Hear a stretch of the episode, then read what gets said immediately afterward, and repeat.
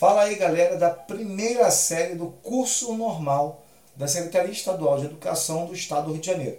Eu sou o professor Roberto Stabile, professor de Geografia, e nós vamos terminar com esse podcast o nosso primeiro bimestre, falando de muita coisa importante, mas o assunto fundamental certamente você já conhece. É cartografia, galera. Assunto importantíssimo assunto que para mim faz parte de uns mais importantes da geografia.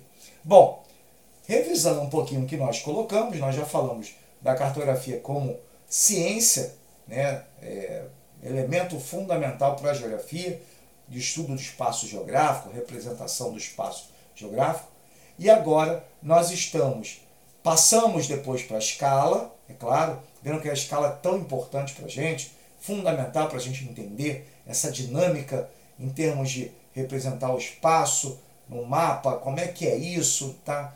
Passamos a falar um pouquinho dos elementos da cartografia, falamos sobre orientação, falamos sobre localização, GPS, bússola, tanta coisa legal que nós falamos.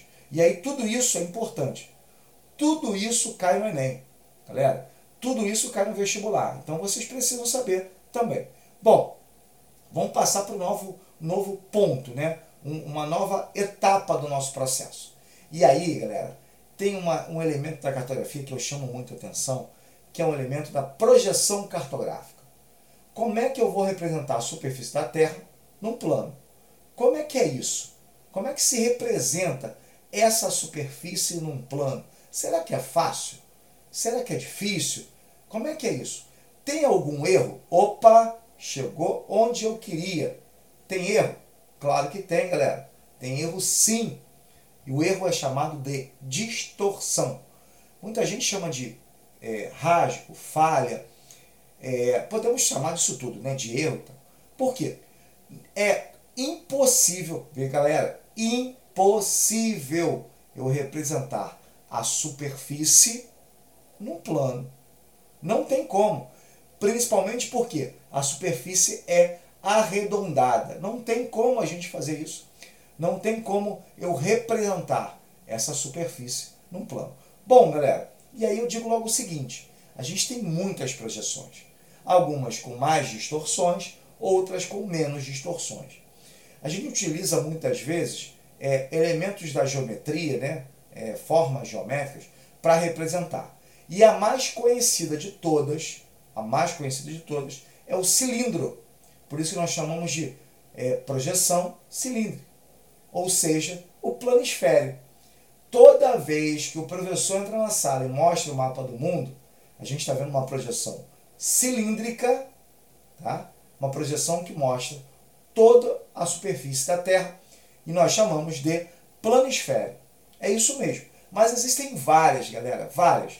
E eu vou chamar a atenção de uma, que você deve ouvir falar assim, caramba, que nome estranho, Roberto é a projeção azimutal.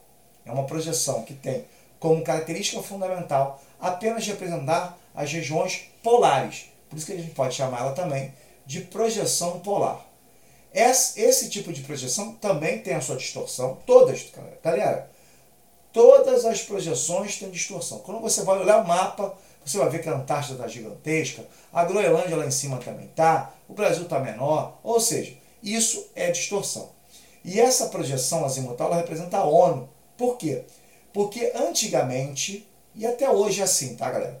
Os mapas, praticamente todos os mapas eram mapas eurocentristas. Colocavam a Europa no centro do mapa. E a ONU não poderia ter o seu símbolo eurocentrista. Então, ela criou, na verdade, ela utilizou a projeção azimutal para tirar um pouco dessa concentração. Vou colocar geopolítica na Europa. Consequentemente, galera, essa projeção passou a ser chamada de azimutal, polar, mas é uma projeção da ONU e já caiu em vestibular, hein, galera? Olha, atenção, porque às vezes isso cai em vestibular. Então, o nosso vestibular aqui da UERJ certamente tem muita cartografia. Bem, galera, prazer muito grande falar com vocês, um prazer muito grande poder chegar aos ouvidos de vocês, transmitir essas ideias que a gente tem.